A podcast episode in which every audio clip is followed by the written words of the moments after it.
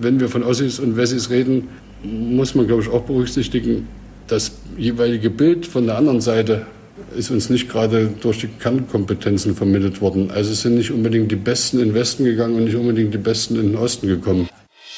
Neues Deutschland. 30 Jahre Leben in einem neuen Land. Ein Interview-Podcast aus Sachsen. Ein RSA-Interview mit Susanne Böttcher. 30 Jahre nach den Ereignissen im Herbst 89 treffe ich spannende, bekannte und unbekannte Persönlichkeiten, um zu erfahren, was sie in den vergangenen drei Jahrzehnten gemacht und erlebt haben, wie es ihnen erging und wie sie rückblickend die politischen und gesellschaftlichen Ereignisse einschätzen. Jetzt mit Thorsten Junghans. Mit dem Mann, der gemeinhin als der Wirt bekannt ist, traf ich mich in seiner Kneipe in der Leipziger Gottschedstraße und zwar vor Ladenöffnung mitten am Tag. Thorsten war zur Wende Student für Lehramt und begann nach eigener Aussage in dieser Zeit zum ersten Mal zu denken. Sehr überlegt und trotzdem mit witzigen Anekdoten sprachen wir über die vergangenen 30 Jahre. Warum das Abholen seines Begrüßungsgeldes vor einer Schulklasse in Hof endete und warum eine Busreise nach Paris im November 89 vor einem Ketchup-Regal am beeindruckendsten war, das erfahren Sie jetzt. Ich trinke ein stilles Wasser in der Wodkaria. Wie schlimm ist das für den Mann, den man ähm, im Freundeskreis immer als den Wirt kennt? Ja, dann hätten wir den Laden auch Vodaria nennen können, weil Voda ist das Wasser und Wodka ist das Wässerchen. Ich kann damit leben, es ist ja gerade Mittag. und beruflich. Obwohl, nee, das, das tut ja nichts zur Sache. Das ist dein Beruf. Mhm. Ähm, ich freue mich sehr, dass du dir Zeit genommen hast, Thorsten Junghans. Äh, wir reden über die vergangenen 30 Jahre. Ausgangspunkt ist Sommer, Herbst 89 was äh, gemeinhin so als die Wendezeit begriffen wird. Äh, wo standest du zu der Zeit? Also ich habe ich hab zu der Zeit studiert in Zwickau, unter anderem Staatsbürgerkunde, ein bisschen Sport und kann mich an die Wendezeiten erinnern, dass wir in Zwickau versucht haben, irgendwie Klarheit in den Staat zu bringen, indem wir auf die Straße gegangen sind. Da war noch nicht absehbar, wo das mal hingehen würde. War das in Zwickau vergleichbar mit Leipzig, mit den Geschehnissen? Also die Bilder, die ich noch habe, direkt von Zwickau, waren auch großer Platz, Rathausplatz, Markt. Oben haben Leute gesprochen. Äh, es gab Lichterketten, es gab Ketten um das Stasi-Gebäude. Es gab aber, glaube ich, keine Angst. Also bewegender sind für mich fast die, die Telefonate, die ich gehabt habe, zum Beispiel zwischen meiner Schwester hier in Leipzig und mhm. ich in Zwickau und was da so an Befürchtungen rüberkam, was hier alles passieren könnte. In Zwickau hatte man das, also habe ich es nicht so empfunden. Mhm. Lag vielleicht auch am, am Umfeld mit, mit einer Hochschule, die halt Gesellschaftswissenschaften auch in der DDR schon lehrte. Okay. Was war das für ein Umfeld, in dem du demonstriert hast? Also wir sind wirklich hingegangen, wie gesagt, Pädagog Pädagogikstudenten und äh, bei mir hat das Land damals bestimmt, dass ich Lehrer werde. Mhm. Und deswegen war ich, ich, ich, hatte in dem Land nichts auszustehen. Für, und, und, in meiner Seminargruppe waren halt viele, die aus Elternhäusern stammten, die den Staat auch mit unterstützt haben. Hm. Und das waren ja auch nicht alles schlechte Leute. Wenn du, du sagst, du hattest nichts auszustehen, was waren dann die Forderungen? Äh, ne, man, man, merkt ja schon, dass es, dass es Sachen gibt, äh, mit denen man auch in der DDR nicht mehr zufrieden war, selbst wenn man diesen Staat mochte oder auch nur tolerierte. Aber äh, damals waren die, die Schlagworte, die vom großen Bruder kam, waren Glasnost-Perestroika, man, man wollte äh, war gegen Korruption, man war gegen, man war für Offenheit, man war dafür, dass sich Leute nicht persönlich bereichern.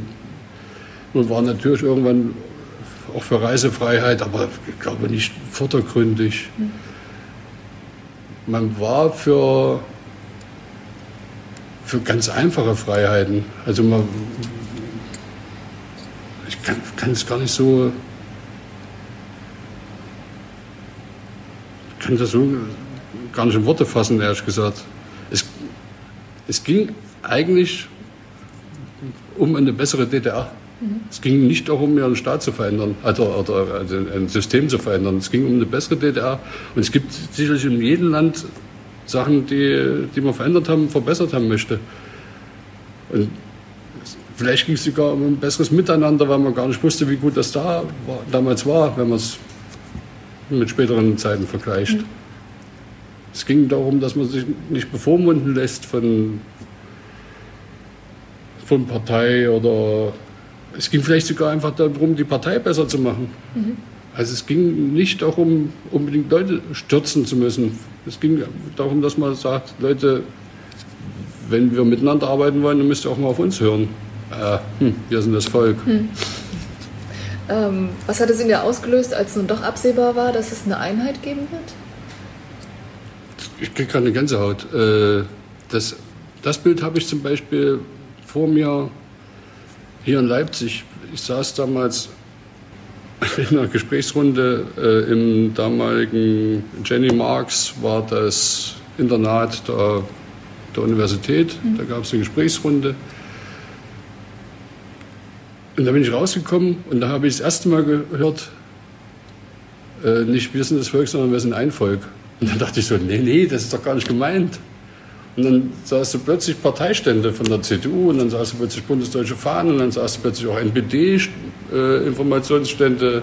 Äh, mhm. Und du dachtest, wo kommen denn die jetzt her? Das, das war es doch gar nicht, das wollten wir doch gar nicht. Mhm. Und dann hat man so nach und nach gemerkt, äh, doch, das will auch nicht sagen, da wird jemand instrumentalisiert. Aber die Stimmung machte sich auf einmal breit. Mhm. Vielleicht auch bei Leuten, vorsichtig gesagt,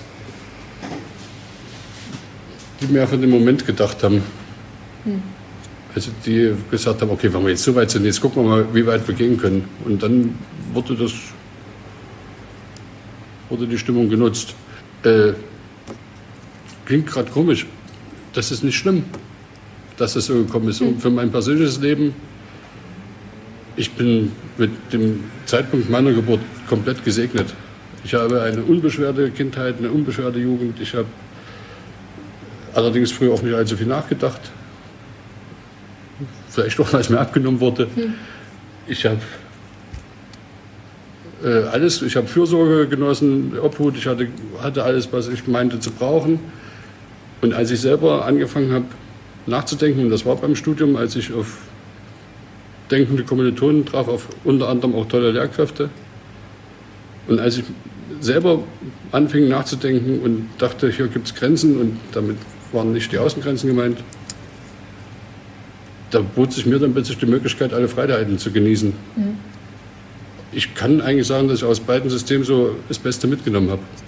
Deswegen kein, keine Reue, dass es so gekommen ist. Über das Wie kann man immer streiten oder, oder ob das, das heute hat genauso Fehler, wie das früher hatte. Das heute kann ich sie besser sehen, weil ich mich heute damit beschäftige. Hm. War dir damals klar, dass die neuen Freiheiten bedeuten, dass du nicht Lehrer wirst und auch nicht nur, weil Staatsbürgerkunde ja so nicht mehr gebraucht wurde? Aber ich glaube, es ist ganz gut, dass ich, ich glaube, ich habe damals schon gewusst, dass ich nicht Lehrer werde. Also äh, Trainer, ich habe dann später einen Nachwuchstrainer gemacht, das war in Ordnung, ein, zweimal die Woche und das hat auch Spaß gemacht, aber ich weiß nicht, ob ich ein guter Lehrer geworden wäre. Hm. Das war also vom Timing her wahrscheinlich auch eine gute Gelegenheit, da, da rauszukommen. Hm. Weil ich hatte, ich war im praktischen Jahr, ich musste nur noch verteidigen, okay. äh, die Diplomarbeit unter anderem, dann wäre ich heute offiziell Diplom-Gesellschaftswissenschaftler. So bin ich nur Gesellschaftswissenschaftler. Äh, viele meiner Kommilitonen haben nochmal eine Sprache gemacht, also haben nochmal angefangen und ja. die waren überzeugter, dass sie als Lehrer gut sind. Okay. Ich, Aber eine Unterrichtsstunde hast du gehalten, richtig?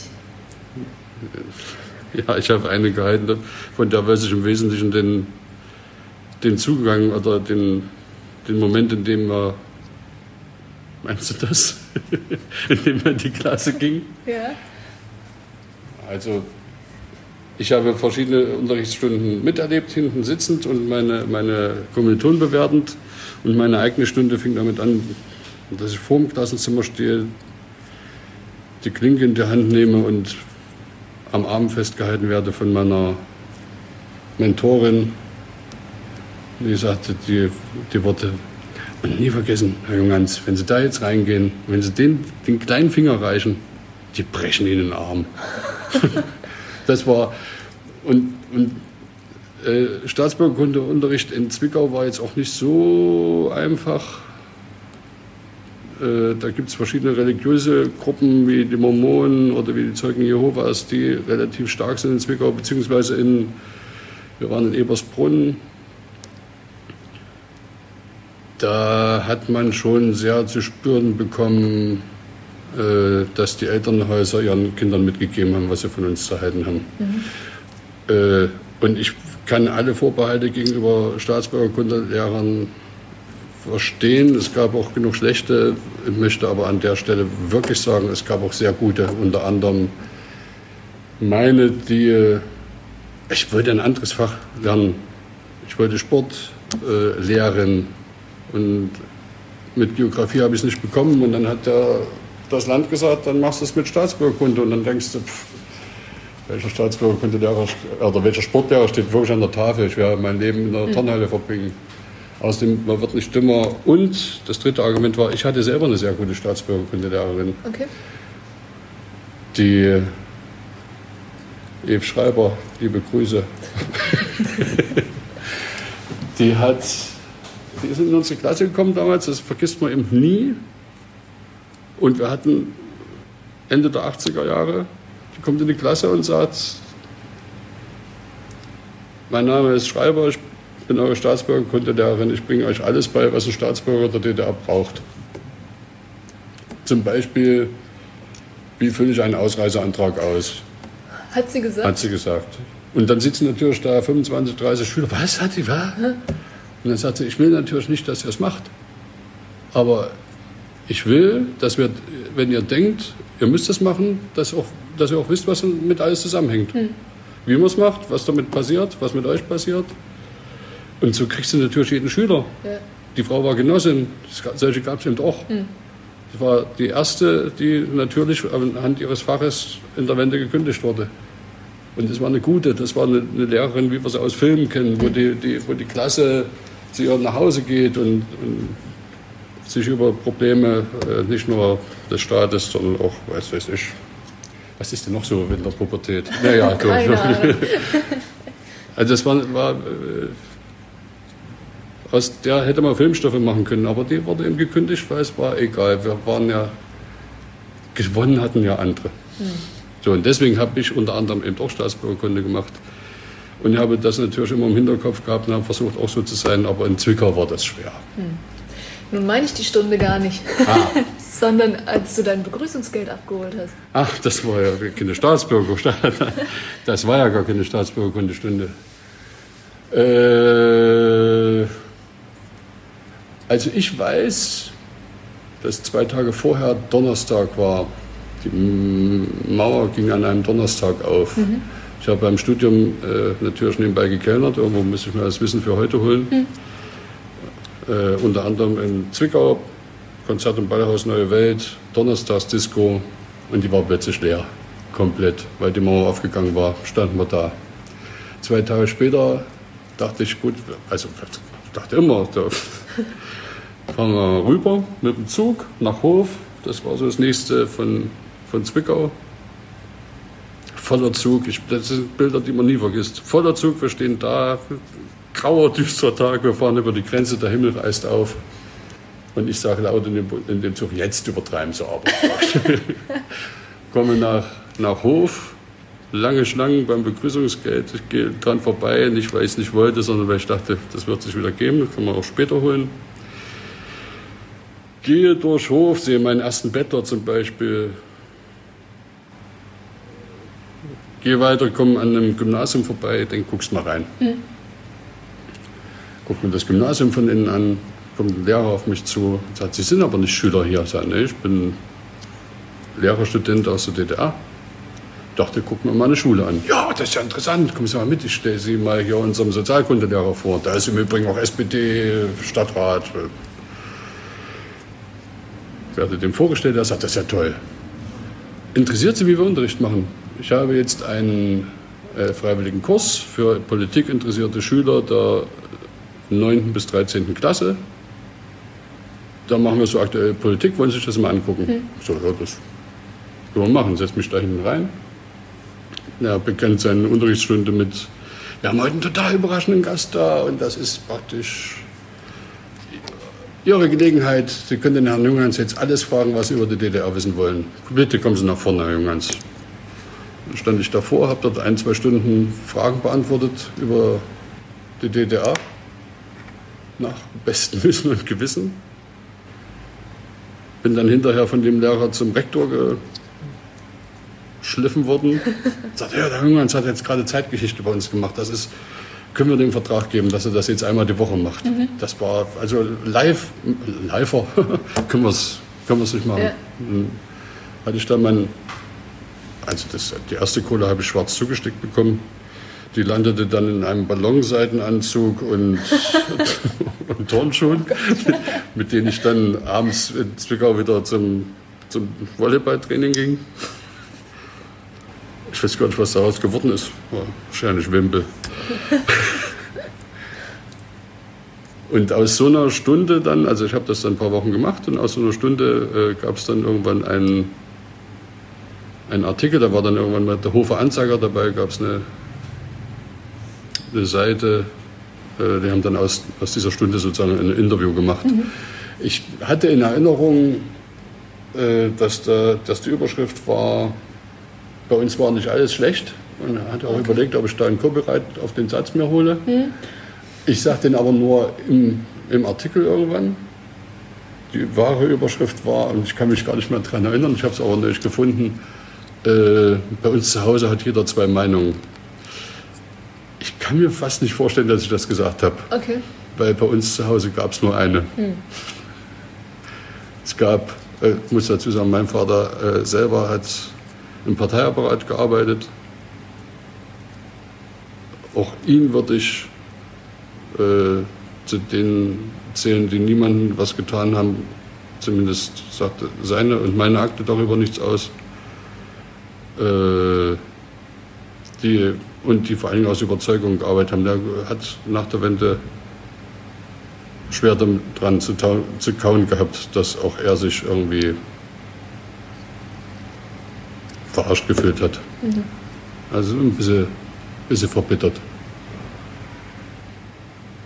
Weil, also ich hatte mich für meinen Vater schon damals nie geschämt und es gab dann auch noch eine Geschichte, warst du ja eh noch, äh, wo ich auch gelernt habe, dass ich ihm noch was zu verdanken hatte und das war das Thema Stasi. Also er hatte, ich bin zu DDR-Zeiten davon ausgegangen, wer für die Partei arbeitet, der muss Kontakte zur Stasi haben. Mhm. Äh, und weiß nicht, wie das heute noch ankommt, äh, Stasi war, wenn man nicht gerade in der Opposition war, und das waren viel, viel, viel weniger, als man heute denkt. Mhm. Hatte man nichts auszustehen. Man wusste, dass es die gibt. Man wusste, dass in jeder Klasse, in jeder Seminargruppe, in jedem Kollektiv irgendwo gibt es einen. Dann wusste man, was man dem gegenüber nicht sagt. Mhm. Und, und gut, ich hatte nie Probleme mit denen. Aber wie gesagt, ich habe auch äh, weder versucht, über eine Mauer zu kommen oder irgendwelche Umstürze zu organisieren. Und ich kenne auch niemanden, der es wirklich gemacht hat. Ich habe viele Leute dann kennengelernt, die nachgedacht haben, aber und die vielleicht auch schon näher dran waren, ins Visier zu kommen, zu Unrecht. Aber ich persönlich, das war was, womit man gelebt hat, mhm. ohne dass man darunter litt. Nochmal, wenn man normal ja sein spießiges Leben gelebt hat. Mhm. Und was hast du ihm zu verdanken?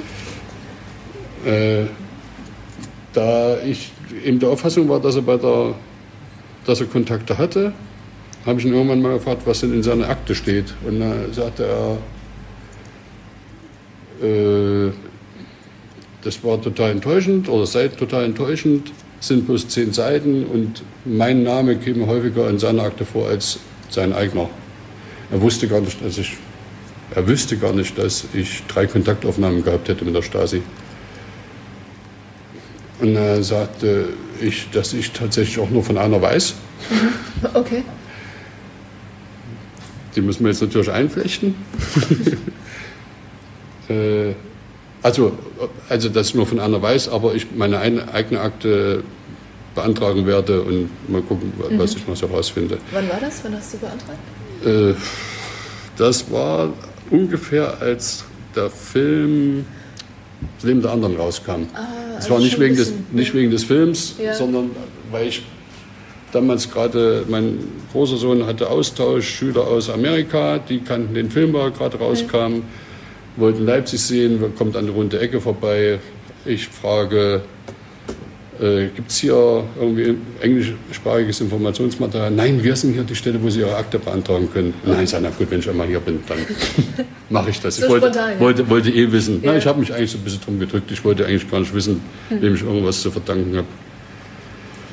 Äh, Wie lange hast du dann gewartet? Zwei Jahre. Zwei Jahre? Ja. Okay. Und dann, aber die, diese Geschichte meiner Kontaktaufnahme, also, also deren Kontaktaufnahme mit mir, ja. in der DDR war es so, dass man sich fürs Studium beworben hat, von der Schule aus. Mhm. Ich hatte mich, wie gesagt, für Sport und Geografie äh, beworben, nachdem der, das Land sagte, du wirst Lehrer. Das war komplett überlaufen. Ich bekam eine, also den Studienbescheid bekam man dann immer äh, zum Halbjahreszeugnis 12. Klasse. Mhm.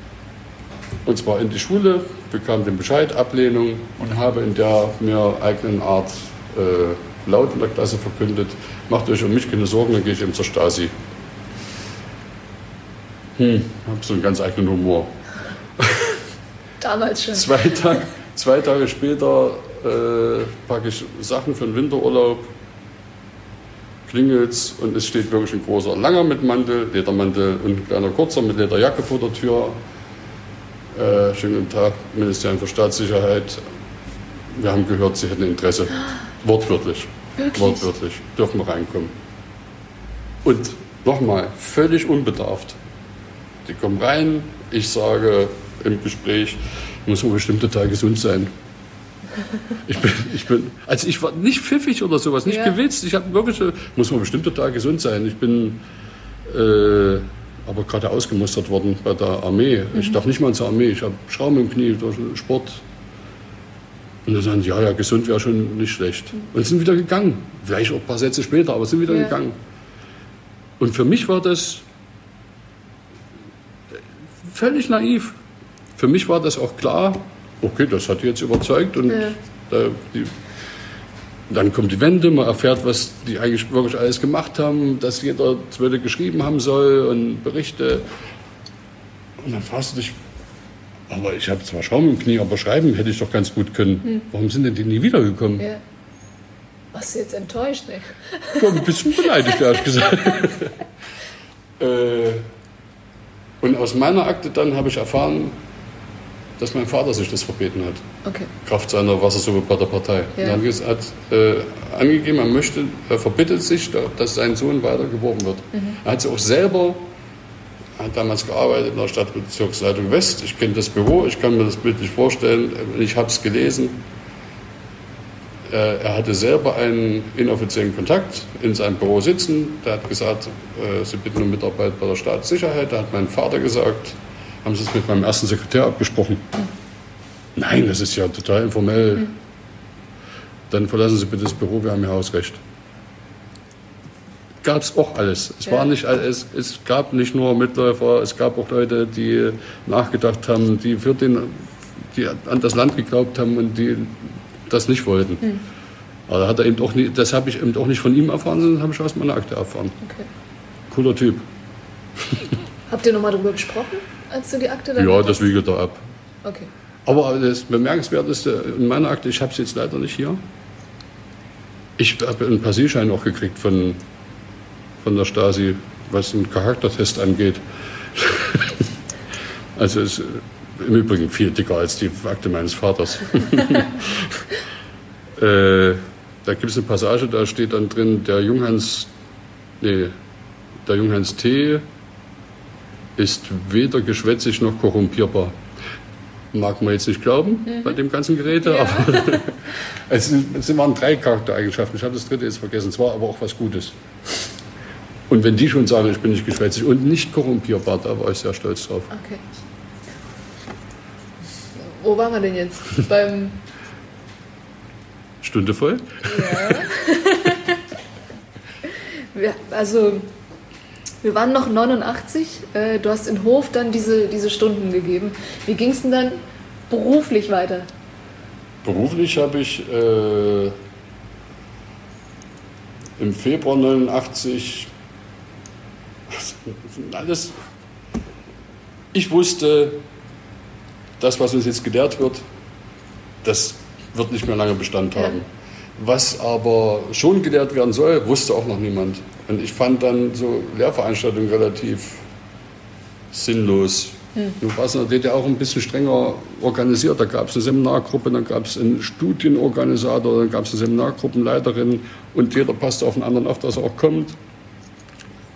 Im Lehrerstand waren es relativ viele Frauen, relativ viele verbissene Frauen, die sehr genau aufgepasst haben, die sich immer sehr gut vorbereitet haben.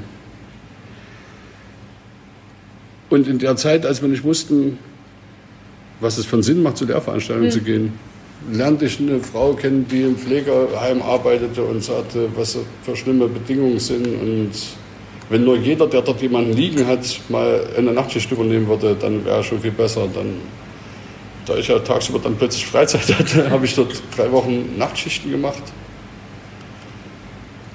Äh, und war dann bei gar keinen Lehrveranstaltung mehr, woraufhin dann ich irgendwann eingeladen wurde zur Sektionsleitung und mir einen, dürfen wir eigentlich einen Namen nennen? Ist ja meiner. äh, äh, mir der Dr. Junghans gegenüber saß und sagte, Herr Junghans, Ihre Seminargruppe hat für Sie einen Exmatrikulationsantrag gestellt. Sagen Sie dazu. Also den den Verweis mit Androhung auf Exmatrikulation, den hatte ich schon ein halbes Jahr vorher mir verdient, aber andere Geschichte. Und jetzt hatte ich halt den Exmatrikulation. Was sagen Sie dazu? Ich sage, weiß ich nicht, ich denke, es geht nicht. Wieso? Ich sage, das kann doch jetzt, weil die Seminargruppenleiterin oder Studienorganisatoren nicht damit einverstanden ist, wie ich studiere, kann hm. sie ja für mich nicht einen Exantrag stellen. Es wäre ja, als wenn ich mit ihren Vorlesungen nicht einverstanden bin und beantrage ihre Entlassung. Ja, ja sagt er, das stimmt. Machen wir da jetzt. Und dann sagt Herr Jüngens, äh, Herr Dr. Jüngens, ich kann Sie beruhigen, ich ex mich jetzt selber. Ich habe gestern ein Bewerbungsgespräch gehabt in Leipzig und ich kann, das war, muss der 26. oder 27. Februar gewesen sein, ich kann übermorgen oder übermorgen fange ich in Leipzig an zu arbeiten. Mhm. Ich habe dann in Leipzig das gemacht, was ich vom Studium am besten konnte, Kellnern. Habe hier im, im Westin gearbeitet, äh, im damaligen Merkur. Ein halbes Jahr mit Erwachsenenqualifizierung als Restaurant-Dingsbums äh, dann gab es eine innerbetriebliche Ausschreibung der Interhotelkette, äh, die 51-prozentiger Gesellschafter eines Joint Ventures waren, nämlich der Neuen Deutschen Spielcasino GmbH und Co. KG. Mhm.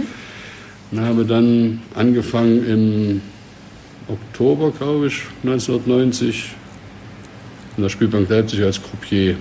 Und habe dann fast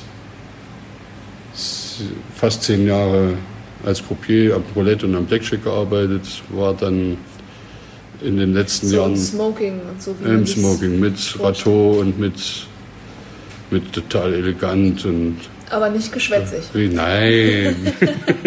und nicht korrumpierbar. Auch wichtiger. Ein bisschen Unterhaltung darf ja sein.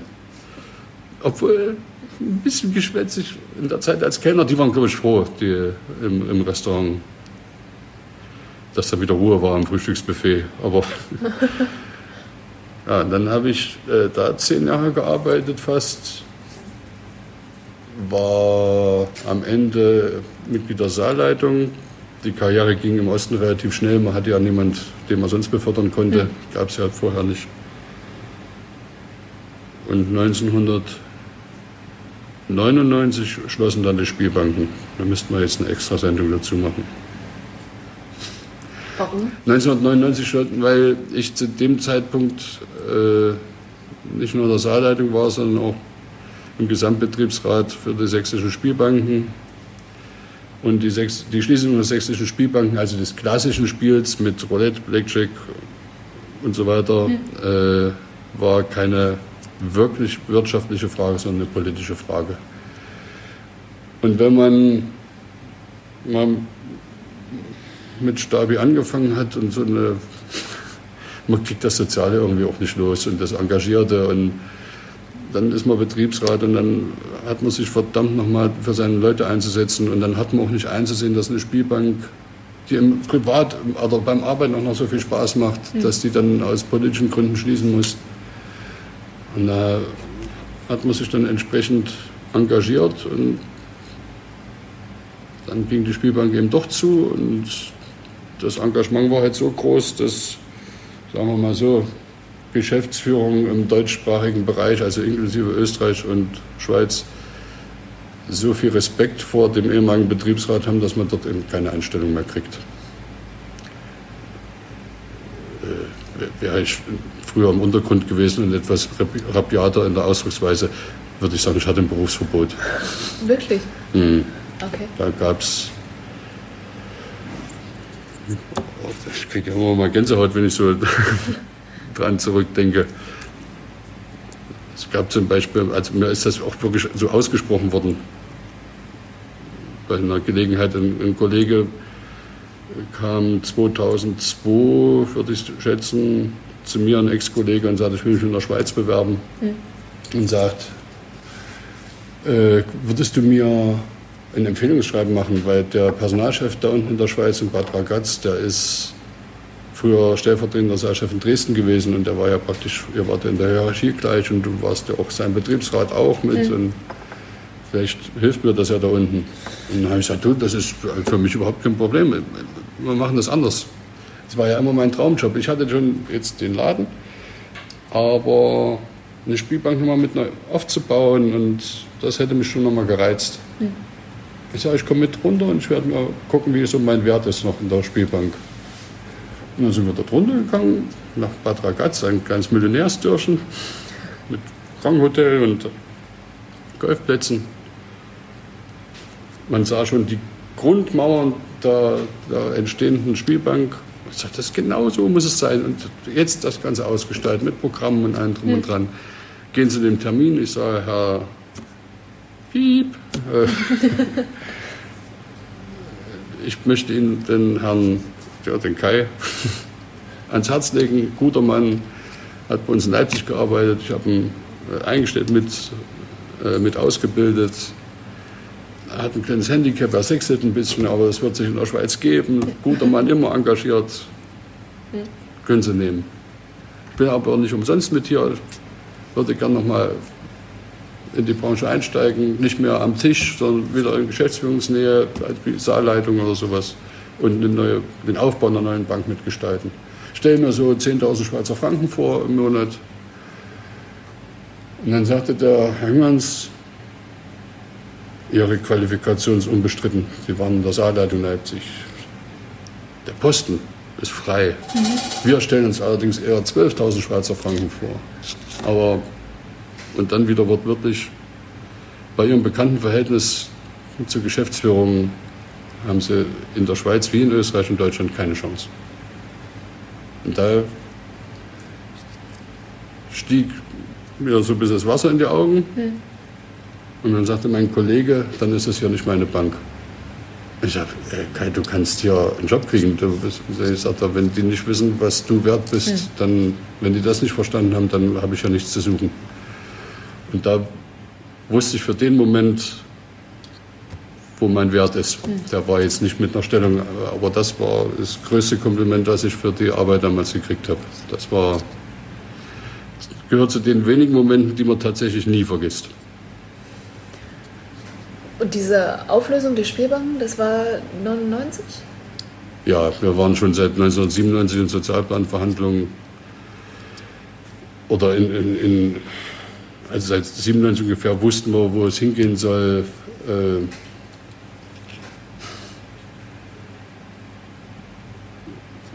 wir haben äh, dann, dann, am Anfang wurden wirtschaftliche Gründe vorgeschoben, würde sich nicht rechnen. Das hatte aber das Finanzministerium als oberster Dienstherr der Spielbanken selber in der Hand. Also man hätte ja Gesetze noch nicht mal ändern müssen, sondern nur so auslegen. Also es gab Möglichkeiten, um die wirtschaftlichen Bedingungen maßgeblich zu verbessern.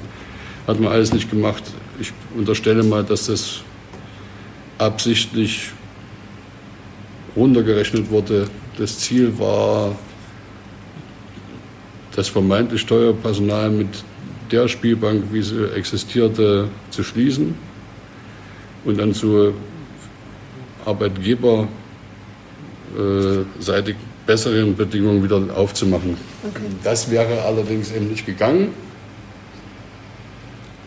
Äh, weil wenn, wenn ein Arbeitgeber schließt und macht was Neues auf, muss das Personal eigentlich übernehmen. Hm. Zu den gleichen Bedingungen. Zu den gleichen Bedingungen. Deswegen wussten wir offiziell auch nichts davon, dass es eine neue Spielbank geben sollte. Ich habe dann aber so einen Ordner bekommen, so einen also der lag dann irgendwann da, der nicht mir gehörte, sondern eigentlich der Geschäftsführung hätte gehören sollen. Und da standen Sachen drin, dass eine, dass eine neue Spielbank geöffnet da waren technische Zeichnungen drin, da waren Sitzungsprotokolle drin, Besprechungsprotokolle, da stand sogar drin, unter welchem Codewort das Ganze zu behandeln ist. Da stand vor allem auch drin, wann die Wiedereröffnung oder die Eröffnung der neuen Spielbank am 14. Februar, ich glaube 2001, weiß ich nicht mehr genau, äh, im Koselpalais in Dresden. Also es war, es war klar, die machen was Neues. Und wir haben dann wie gesagt, Sozialplanverhandlungen mit einem mehrfach damals mit Professor Milbrat, der dann damals noch Finanzminister war, später dann Ministerpräsident wurde, mit dem mehrere Runden im Finanzministerium gesessen. Wir haben mit verschiedenen Staatssekretären, die im Übrigen äh, selber schon vorbestraft waren, weil sie Gold geschmuggelt haben aus Luxemburg. Äh, mit, mit Staats, war der auch Staatssekretär, Dr. Unverricht, toller Name, für, äh, haben wir viele Runden da gesessen, manchmal bis zu 19 Stunden. Sozial äh, Einigungsstellenvorsitzender war eine, ein, ein toller Mann, Herr Professor oder Dr. Deubler. Das war der Mann von Frau Deubler-Kmelin. Mhm. Der Mann hat in halb, in den ganzen neuen entstehenden Staaten in Osteuropa, hat er überall das Arbeitsrecht geschrieben. Es war wirklich eine Koryphäe. Der hat großartige Verhandlungen geführt. Und als, ich dann, als wir diesen Ordner dann hatten, und aber der endet ja irgendwann, wir wussten nicht, wie es dann weitergeht mit dem Ordner. Ja. Wir wollten aber ja noch mehr wissen. Hm. Haben wir dann am Vorabend einer solchen Einigungsstellensitzung zwei, drei Blätter an die LVZ gegeben. Mit der freudigen Nachricht, es wird doch wieder eine Spielbank geben. Sind früh zu der Sitzung gekommen, relativ versteinerten Minen gegenüber gesessen und die sagten, und, und, und äh, unser Anwalt eröffnete das Gespräch mit, wir freuen uns total, dass Sie es nochmal anders überlegt haben, neue Spielbank, da können wir von vorne anfangen. Und die Gegenseite sagte nur, wir sagen nichts, wir sagen nichts dazu. Auch sagen wir, wir sind schon jetzt enttäuscht. Wir dachten jetzt entweder sie sagen, jawohl, ja. wir machen es, oder sie streiten es ab. Hm. Kommt Personal zum Arbeiten?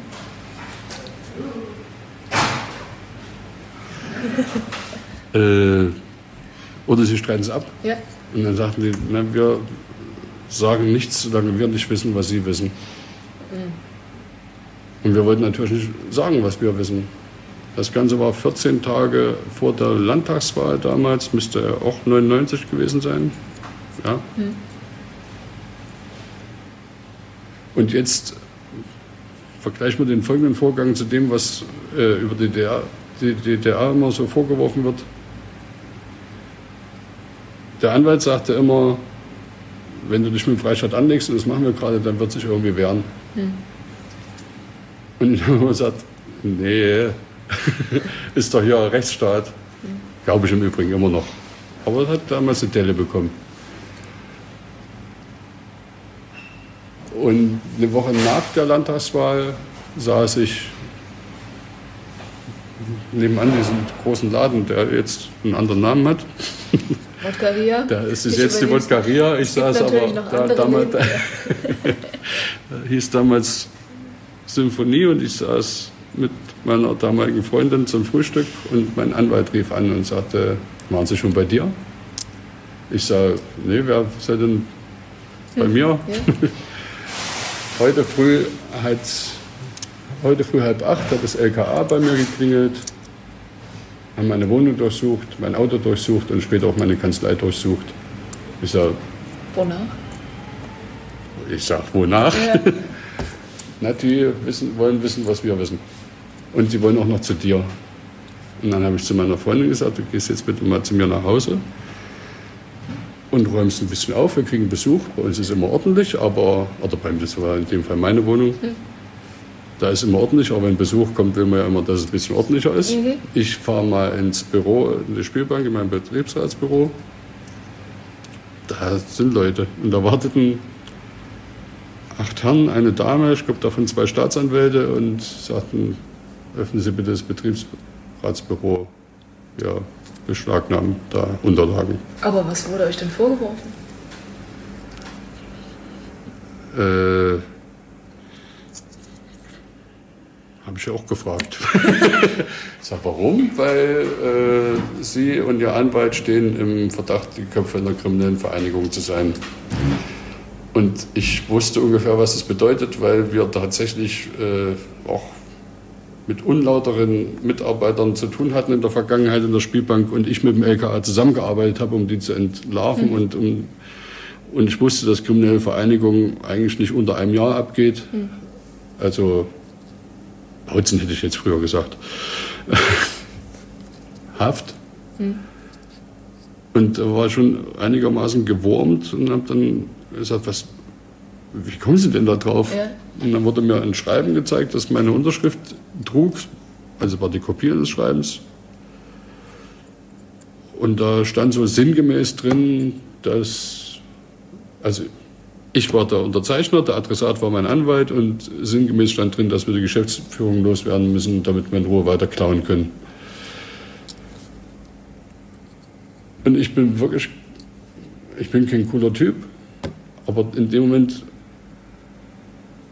irgendwie wie ferngestört. Ich sage, also ich weiß jetzt aus Filmen, ich müsste jetzt sagen, ohne meinen Anwalt sage ich nichts, mhm. aber das ist ja angeblich der andere. Ja. sage, aber also drei Sachen zu dem Schreiben. Die erwarten natürlich von mir, dass ich sage, das ist nicht von mir. Das mhm. ist es auch nicht. Mhm. Sage, weil da steht, also erstens, wenn ich der Kopf einer kriminellen Vereinigung bin, der andere Kopf sitzt in derselben Stadt, warum soll ich dem schreiben? Ja. Ich würde den nicht mal anrufen, mhm. weil ich ja weiß, was möglich ist. Zweitens, da steht sehr geehrter Rechtsanwalt. Das ist der Uli. Ja. Ich würde den nicht mal ja. sagen. Und dann weiß ich nicht, ob Sie das, äh, wie, inwieweit Sie informiert sind. Ich nehme manchmal Aushänge der Geschäftsleitung ab und korrigiere die. Ich bin gelernter Lehrer, ich kann da oh, nicht war so. Da was Rechtschreibfehler drin? Äh, ich sage hier im ersten Satz zwei Fehler, und zwar ein ganzer und zwei halbe. Mm. Das, sage, das kann nicht von mir sein. Mm. Äh, wir haben dann das Büro durchsucht, ausgeräumt, haben ein paar Kisten mitgenommen, haben mein Auto sich angeguckt, was relativ peinlich war, weil das bei mir so ein Gebrauchsfahrzeug hm. ist. Und dann sage ich, jetzt wollen Sie bestimmt noch zu mir. Und dann sagt er, nee, Herr Jüngens, da waren wir schon. Ich hatte in der Nacht bei meiner Freundin geschlafen und die waren schon in meiner Wohnung. In dem Moment rief dann auch meine, meine Freundin an und sagte, ey, ich komme hier nicht rein, der Schlüssel passt nicht. Quatsch. Und du hast einen Zettel an der Tür. Und dann kommt man, kommt man nach Hause. Ich wohne glücklicherweise unterm Dach und da sieht sich das ganze Haus. Da ist ein Zettel an der Tür, polizeiliche Maßnahme. Äh, diese Wohnung wurde geöffnet, neue Schlüssel erhalten Sie beim Landeskriminalamt in Leipzig-Braunsdorf. Und dann setzt man sich auf die Treppe und heult hm. und sagt, Zumindest für den Moment, aber also im, Nach, im Nachhinein für den Moment. Aber in dem Moment sagt man, den Glauben an Rechtsstaat, den haben sie jetzt gerade genommen. Mhm. Und da muss mir dann auch niemand mehr erzählen, mir muss niemand erzählen, was ich früher erleiden musste und was, was heute angeblich nicht passiert. Ich will gar nicht, dass es sehr. In, ich bin nach wie vor ein optimistischer Mensch und ich weiß, was ich hier für Freiheiten habe und ich weiß auch, dass es in jedem Land der Welt ist, wenn man sich mit jemandem anlegt, dass er sich wehrt. Am Ende haben wir sie gewählt. Äh, aber mir muss ihm doch niemand erzählen, dass es Sachen hier nicht gibt.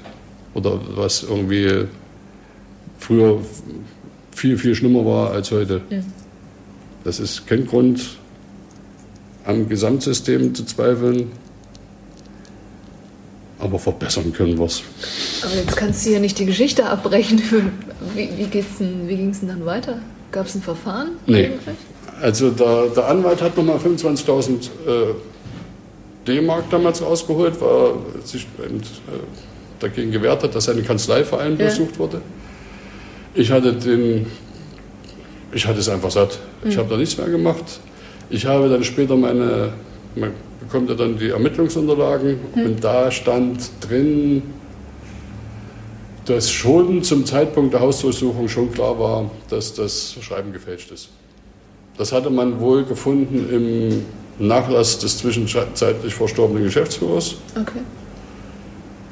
Äh, hat, hat es natürlich geprüft, aber es steht in den Ermittlungsakten, dass, also mit Datum, dass es sich nicht um ein echt, echtes Schreiben handelt. Von wem das kam, wer das gemacht hat, war, für, für uns war es nur, in meiner Wohnung befand sich Bargeld, in meiner Wohnung befand sich ein Schreibtisch, der sah aus wie eine Fälscherwerkstatt, mhm. weil ich nehme, es war ja schon absehbar, dass die Spielbanken schließen. Ich hatte schon für die Zeit danach Planung, Planungen, habe dann auch mit einem, mit am Anfang zwei, dann später mit einem Ex-Kollegen ein, ein mobiles Casino betrieben, nur zur Unterhaltung ohne Geld mhm. und habe in der Vorbereitung dessen bei mir zu Hause Chetons entworfen, mhm. also Geldmarken, ja, Spielmarken, Chips, ja. Chips. und das lag bei mir auf dem Schreibtisch und das sah wirklich aus wie ich manipuliere Zeug. Mhm. Das hat niemanden interessiert. Das blieb alles liegen. Mhm. Geld blieb liegen. Äh, mitgenommen haben sie alles, wo drauf stand Verhandlungsunterlagen äh, und alles, was auf meine Arbeit in der Spielbank, das haben sie alles mitgenommen. Mhm. Sie haben einen, komplett meinen Computer gespiegelt. Das war mir sehr. Unangenehm? Da, da habe ich. nee, nee, noch nicht mal nee. Mir war eigentlich, mir war unangenehm, dass er so leer war. Ich hatte, ich habe keine Ahnung von dem Zeug. Ich hatte aber kurz vorher äh, den Browserverlauf zu jemandem gesagt, der läuft so langsam, kannst du den mal sauber machen. Mhm. Und da war für meine Begriffe da nichts mehr drauf. Mhm. Und das habe ich dem auch gesagt. Ich sage nicht, dass sie jetzt irgendwie Verdacht äh, schöpfen, schöpfen dass, dass der so leer ist. Ja. Ich sage, ich habe das einfach, das war so und so. Und dann sagte der nur, was immer da drauf war, das finden wir schon. Mhm. Sie haben nichts gefunden. Mhm. Also es ist, es ist auch nicht äh, aus Mangel an Beweisen oder so, es ist wegen Unschuld eingestellt okay. worden. Am Ende bleibt immer eine Geschichte. Es gab nie eine neue Spielbank, oder? Na, es gibt sowas, die nennen das jetzt in, in Sachsen elektronische Spielbanken, das sind Automatensäle. Okay. Es gab nie eine neue. Ich weiß ja auch nicht, diese Ordner, den wir ja. hatten, vielleicht gab es ja einen Folgeordner, wo stand, ach, wir lassen es dann doch. ja. Wissen wir nicht. Hm. Aber den Ordner, den wir hatten, da stand eindeutig, wir machen eine neue auf. Hatte die LVZ aus, dem, aus den Blättern, die sie bekommen haben, was gemacht? Die haben ja auch nicht alles gekriegt, aber wir, äh, das war eine Titelseite damals. Okay. Da weiß ich auch noch, wer uns damals, äh, wer unser, wer regelmäßig über uns berichtet hat und das auch viele Sachen in Frage gestellt haben. Hm. Sind damals das war relativ medienwirksam. Wir hatten auch einen Anwalt damals, der das auch gerne gemacht hat. Hm.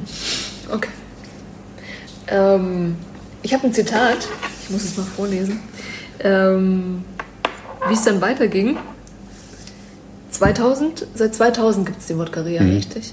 Ähm, Der Grundgedanke war, etwas zu machen, was es noch nicht gibt. Neues hilft über anfängliche Unbedarftheiten hinweg.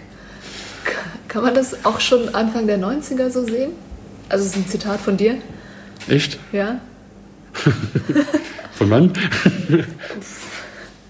äh, von vor zwei Jahren. Also dass das mit den das Neues äh, über Unbedarftheiten hinweg, das gilt nicht nur für Anfänger. Hm. Das ist bis heute so. Deswegen guckt man auch immer, ob man neue Sachen machen kann.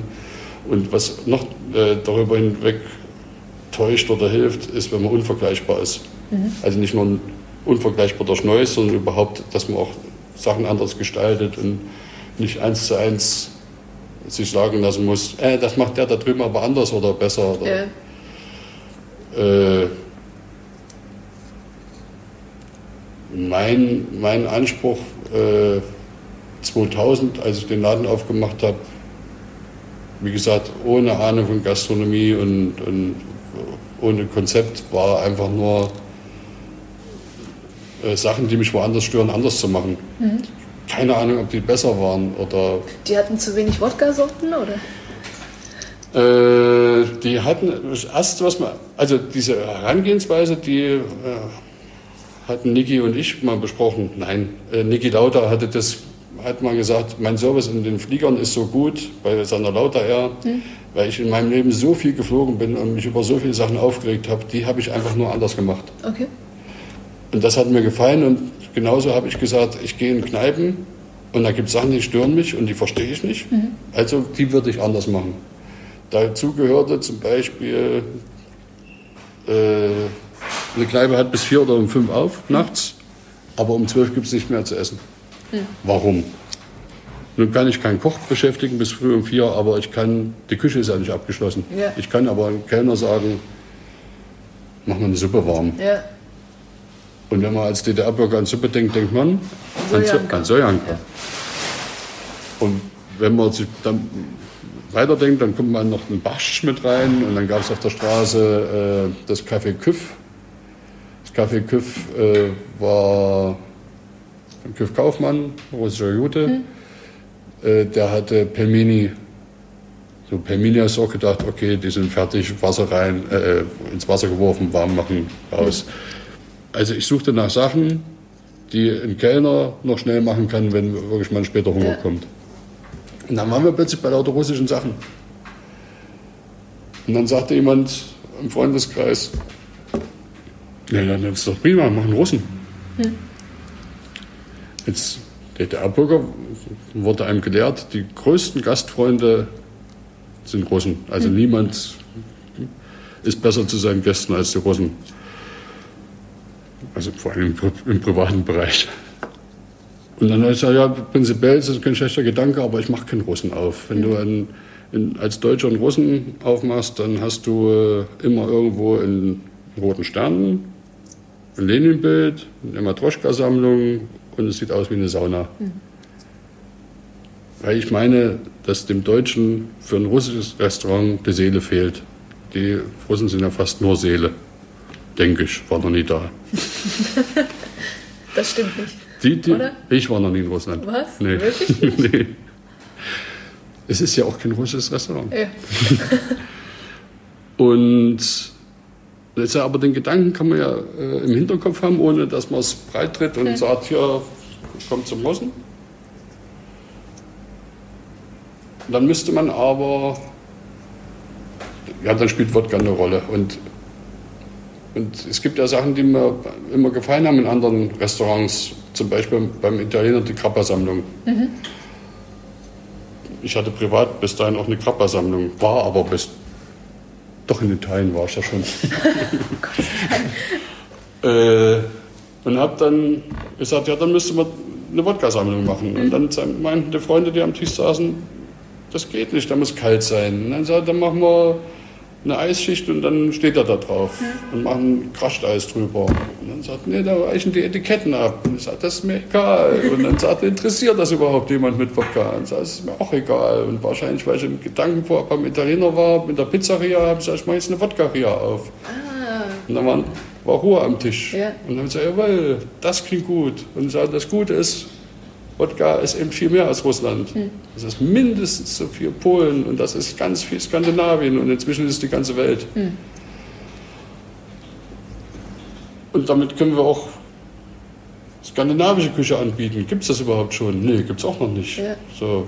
Und dann, und dann gibt es, was, das klingt jetzt ein bisschen wie eine Phrase, dann gibt es, aber ich meine das genauso, dann gibt es noch ein Prinzip, man muss einfach anbieten, was man selber mag und man muss sich nicht verstellen. Ich habe eine Kneipe gemacht, in die ich selber gehe und auch gehen würde, wenn es nicht meine wäre.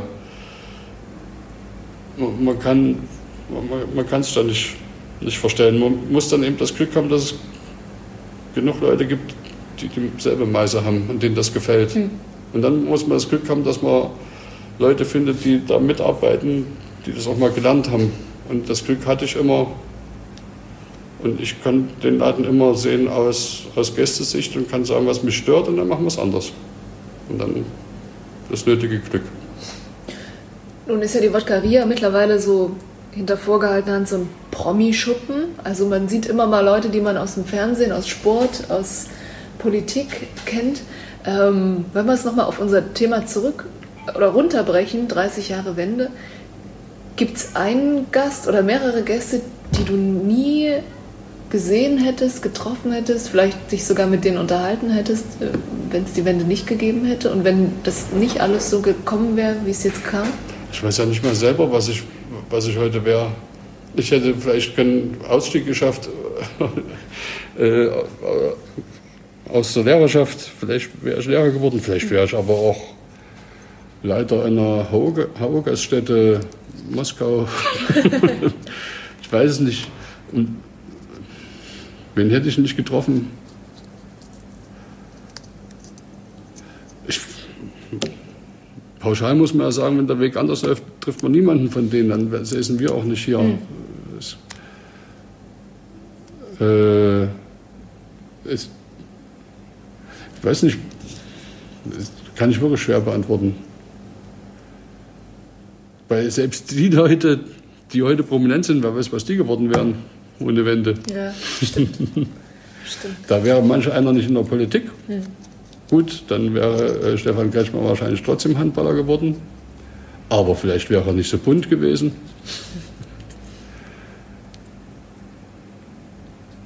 Harald Schmidt hätte ich nie getroffen. Mhm. Ich glaube nicht, dass der, wenn er denn in die DDR gekommen wäre, dass er äh, dann in die HO-Gaststätte Moskau gekommen wäre. Man weiß es nicht. Ähm, wir hatten ja schon mal die Gesellschaftskunde jetzt thematisch. Ähm, ich glaube, als Wirt bekommt man noch mehr von der Gesellschaft mit als als Lehrer. Ähm, erkennst du bei deinen Gästen Unterschied zwischen West und Ost, jetzt 30 Jahre nach der Wende? Äh, ja, wobei äh, man auch sagen muss, es gibt auch in Osten Geborene, die sich inzwischen benehmen können wie das, was, wie das Klischee eines Wessis. Mhm.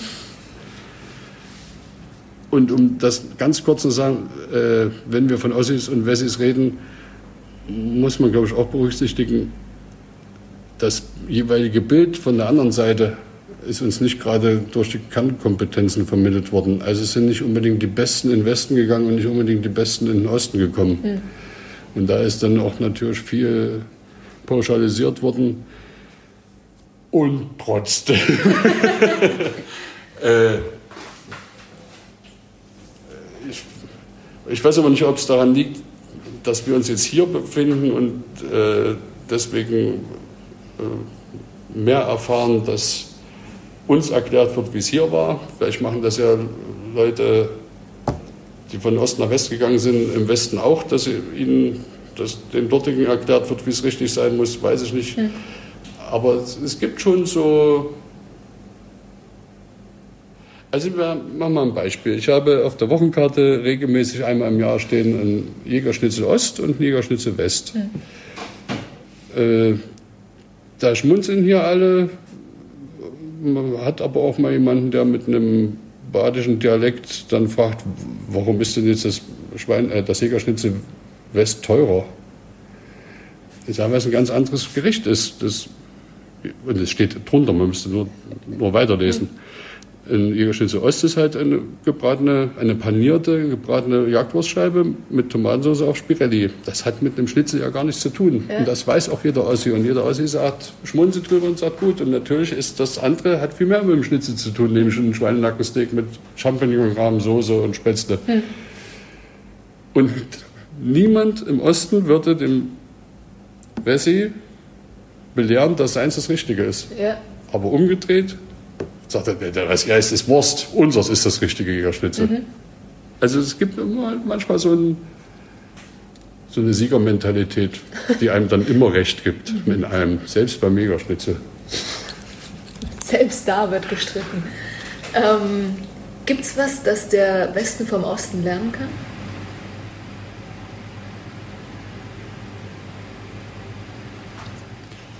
Wir können alle lernen voneinander.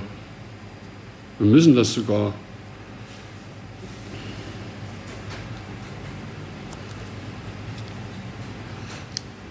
Ich, wir rutschen dann wieder in Klischees, wenn man das jetzt aufzählt. Ich glaube nach wie vor, dass es hier weniger Ellenbogen gab. Ich befürchte aber, dass das heute der Westen vom Osten nicht mehr lernen kann, weil sich das im Osten auch schon ganz schön verbreitet hat man müsste irgendwann, wir, wir alle müssten mal irgendwie lernen, dass nicht alles immer der Wettbewerb ist und dass nicht immer von allem immer mehr sein muss und dass man, dass auch der Zweitbeste noch relativ gut ist. Ach, dass wir alle irgendwie was gut, man müsste optimistischer sein, wir müssten wieder anfangen, miteinander zu reden und, und ich will aber nicht sagen, dass es aus dem Westen kommt. Das hat für, für mich macht diese Problematik, dass wir nicht mehr miteinander reden können, dass wir äh, nur noch gegen Sachen sind, statt für Sachen zu sein, das macht Ost und West gerade bedauerlicherweise gleich. Mhm. Also das ist ja eine Gleichheit, die wir gar nicht wollen. Mhm.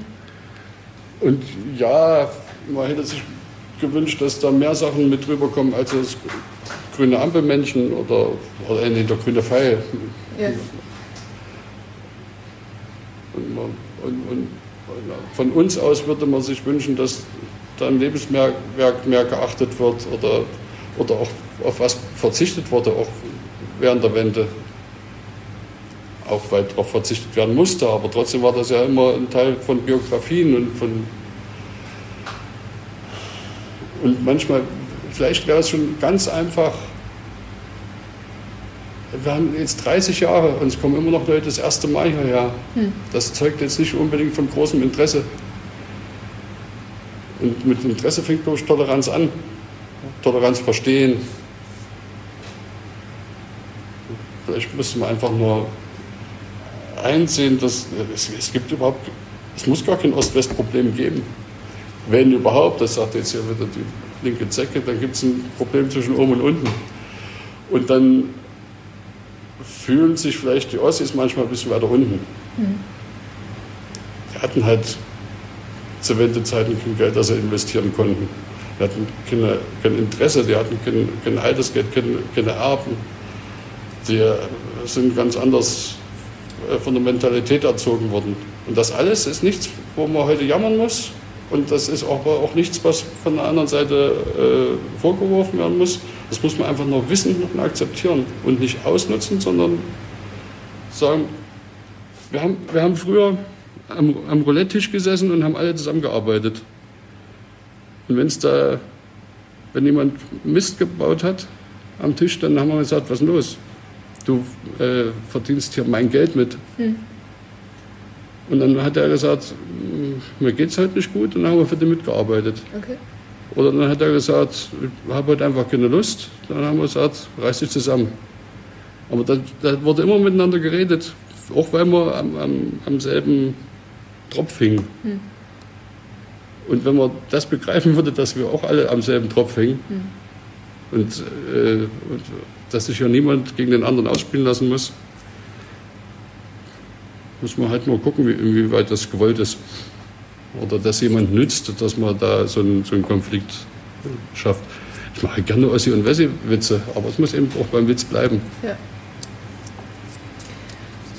Ähm, Es gibt noch einen Moment, von dem ich dir erzählen möchte, als ich äh, schon im Hinterkopf hatte, dieses Projekt zu machen, diese Interviewreihe, äh, saß ich hier in der Wodkaria und hast angefangen, von deiner ersten Westreise zu erzählen. Und das war der Moment, in dem ich wusste, ich muss dich fragen, ob du gern mein Gesprächspartner sein möchtest. Erinnerst du dich noch?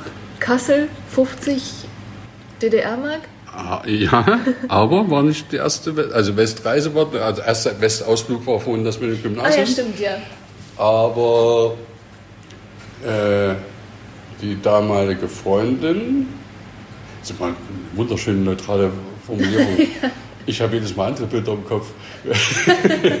die damalige Freundin hatte äh, Westverwandtschaft in Kassel und wir fuhren dahin. Jetzt reden wir von, ja, ja auch vor Weihnachtszeit. Und wir gingen 89 noch? 89 und wir gingen durch irgendeine Einkaufspassage, wenn das damals schon so hieß. Und ein Reisebüro bot an, nur für DDR-Bürger in Kassel, nur für DDR-Bürger für 50 Ostmark eine Dreitagesreise mit dem Bus nach Paris. War irgendwie eine Woche später. Dann sind wir eine Woche später nochmal nach Kassel gefahren, haben uns in einen von geschätzt 25 bis 30 Reisebussen gesetzt. Der erste Tag war die abendliche Anreise. Der zweite Tag war die Stadtrundfahrt in, äh, durch Paris. Und der dritte Tag war die Abreise. Und Paris, Paris in der Vorweihnachtszeit ist ein Kulturschock. Wenn man, wenn man äh, einen Monat vorher der Nachbar noch sagt, äh, ja, im Gemüseladen gab es Ketchup, ich habe dir mal eine Flasche mitgebracht. Und dann steht man im Lafayette in Paris, weihnachtlich beleuchtet, vor einem geschätzt 25 Meter langen Ketchup-Regal. Ich hatte, ich hatte Kopfschmerzen. Ich war aber seitdem noch zweimal in Paris. Und, Wann? Unmittelbar danach? Nee. äh, jeweils mit der damaligen Freundin. ah, uiuiui. Die letzte Freundin, mit der ich da war, der habe ich in Paris einen Antrag gemacht. Das war ein Knappitz. Ist es deine Frau? Das ist, meine, Sehr gut. das ist meine Frau und ich werde nicht wieder mit einer Freundin nach Paris fahren. Es ist deine Frau aus Freiburg ursprünglich, ne? Das ist meine Ist das Thema zwischen euch? Ost-West? wenig, weil eher ihre Geschichte, aber dann willst du ja nicht noch eine Stunde machen. also wir reden selbstverständlich von Freiburg im Breisgau, Ja. also Schwarzwald, das Tor zum Schwarzwald. Als sie sich Ende der 90er entschlossen hat, in einem, äh, aus einem kleinen Dorf bei Freiburg stammend in den Osten zum Studieren zu gehen, dann hat das ganze Dorf so ein bisschen die Köpfe über, nee, die Arme über den Kopf zusammengeschlagen. Wirklich? Ja, äh, sie selber stammt, Freiburg ist ja grün regiert und die sind alle dort unglaublich gelassen, auf dem Dorf ein bisschen konservativer, aber an sich ein toller, auch ein toller Menschenschlag da unten. Und den, die, die Beste aus ihren Reihen haben sie ja praktisch dann mir zukommen lassen. Also, kann, äh, wenn sie das nicht hört. Ja. äh, Katja kam Ende der 90er auch nur zum Studieren hier und ist dann hier geblieben. Wir äh, haben uns kennengelernt vor jetzt zehn Jahren ungefähr. Äh, wir reden da, ich glaube, wir sind ein gutes Beispiel, wie einfach es ist. Wir haben unsere Erfahrungen, wir reden drüber und wenn ich ihr sage, wie hier was war, dann hat sie keinen Grund daran zu zweifeln. Ich bewundere sie für, für Sachen, die ich erst nach der Wende erleben durfte, dass sie die schon als Kind hatte, aber Katja ist auch ein paar Monate jünger als ich. Die kennt die Vorwendezeit nicht so. War zur Wende. Zur Wende war sie zehn Jahre jünger als ich. Es hat sich mittlerweile gegeben. Ja, Ich bin jünger geworden. genau. Nein, und äh, das hat man dann nochmal, wenn man die Schwiegereltern kennenlernt, die selber aus dem Pott stammen und dann da runtergezogen sind später. Äh, da hört man dann, dass die sehr viel über die DDR gehört haben. Mhm. Aber die sind, selbst meine Schwiegereltern sind toll. Die, die fragen dann eben. Und selbst wenn sie mal sagen, na, das glaube ich jetzt nicht, das, was du mir da über die ja. DDR erzählt, dann ist es aber eben auch gegessen. Okay. Die haben ihr Bild, mhm. aber im, im, Großen und Ganzen sind das auch sehr tolerante Menschen und die sind auch, die waren eben auch vor der Wende schon hier und haben sich es angeguckt. Wirklich? Ja, also Weimar und so, was man halt so machen muss, wenn man ein bisschen gebildet ist. Hm. Ach, schade, dass man das Grinsen immer im Radio nicht hört. er grinst. ja, äh, ich glaube, für, für meine Frau wäre es am Ende inzwischen schon egal, ob sie im Osten oder im Westen lebt. Mhm. Abgesehen davon, äh, dass die Stadt Leipzig einfach mal eine sensationelle Stadt ist. Aber ob die jetzt im Osten oder Westen wäre, das ja. wäre egal. Ab, äh, und natürlich unter der Bedingung, dass ich mitkomme. Das, sonst ist ja jeder Ort öde. Er grinst. Sagt sie das vor allem wirklich? ja. Nein, ich glaube, dass es zwischen uns wirklich keine Rolle spielt. Hm. Dieselbe, äh, denselben Stellenwert, den alle, den jede Vergangenheit in einer Partnerschaft hat. Die hat man nicht miteinander verbracht, da hat man andere Erfahrungen gemacht hm. und die bringt man mit ein und das ist alles gut. Sie ist halt eine Wessi-Tante. und ich habe sie da rausgeholt. So kann man es auch lösen. Erzählt sie das äh, andersrum auch? Ne, wer ist denn wo? Ja, stimmt. stimmt. Abschließende Frage, Thorsten Jungens. Ähm, unsere Sendereihe heißt 30 Jahre in einem neuen Land. Würdest du diese These unterstreichen? Unterschreiben?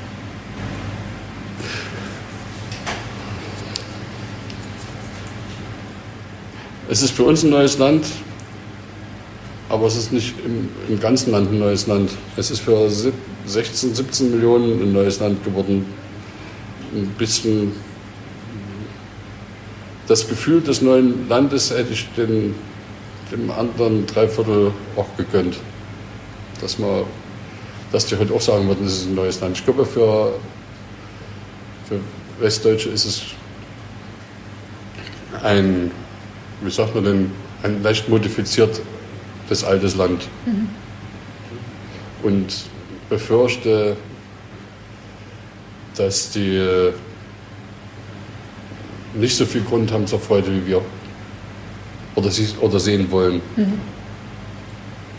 Für uns ist es ein neues Land, ja.